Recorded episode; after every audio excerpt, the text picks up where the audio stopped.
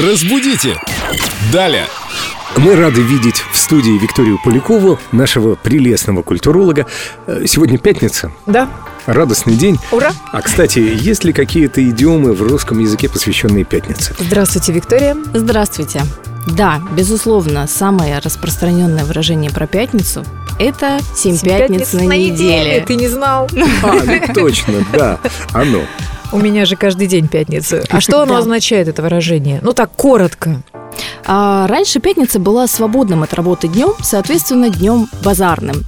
То есть люди ходили на рынок, покупали продукты и покупали все необходимое.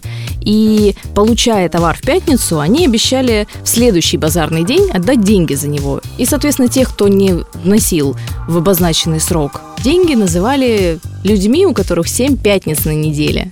Вот оно что. Да, сейчас в целом это выражение не очень сильно изменило свой смысл. То есть э, человек, у которого все время меняются планы, меняются точки зрения, меняется все на свете, о нем тоже говорят, что у него 7 пятниц на неделе. Ну, у него праздное настроение какое-то, да? В целом у него может быть любое настроение, но если он такой весь переменчивый, договорился сегодня встретиться в 5, а потом решил, что в 7, а потом вообще решил, что завтра, вот о нем можно сказать, что у него 7 пятниц на неделе. Человек застрял в подростковом возрасте. Ну, по-моему. Может быть. А может быть, он просто такой легкий, воздушный. Назовем его так. Я надеюсь, мы не будем менять наши планы на понедельник и встретимся с вами снова, Виктория, в это же время. Обязательно. У меня все-таки пятница одна на неделе. В отличие от нас.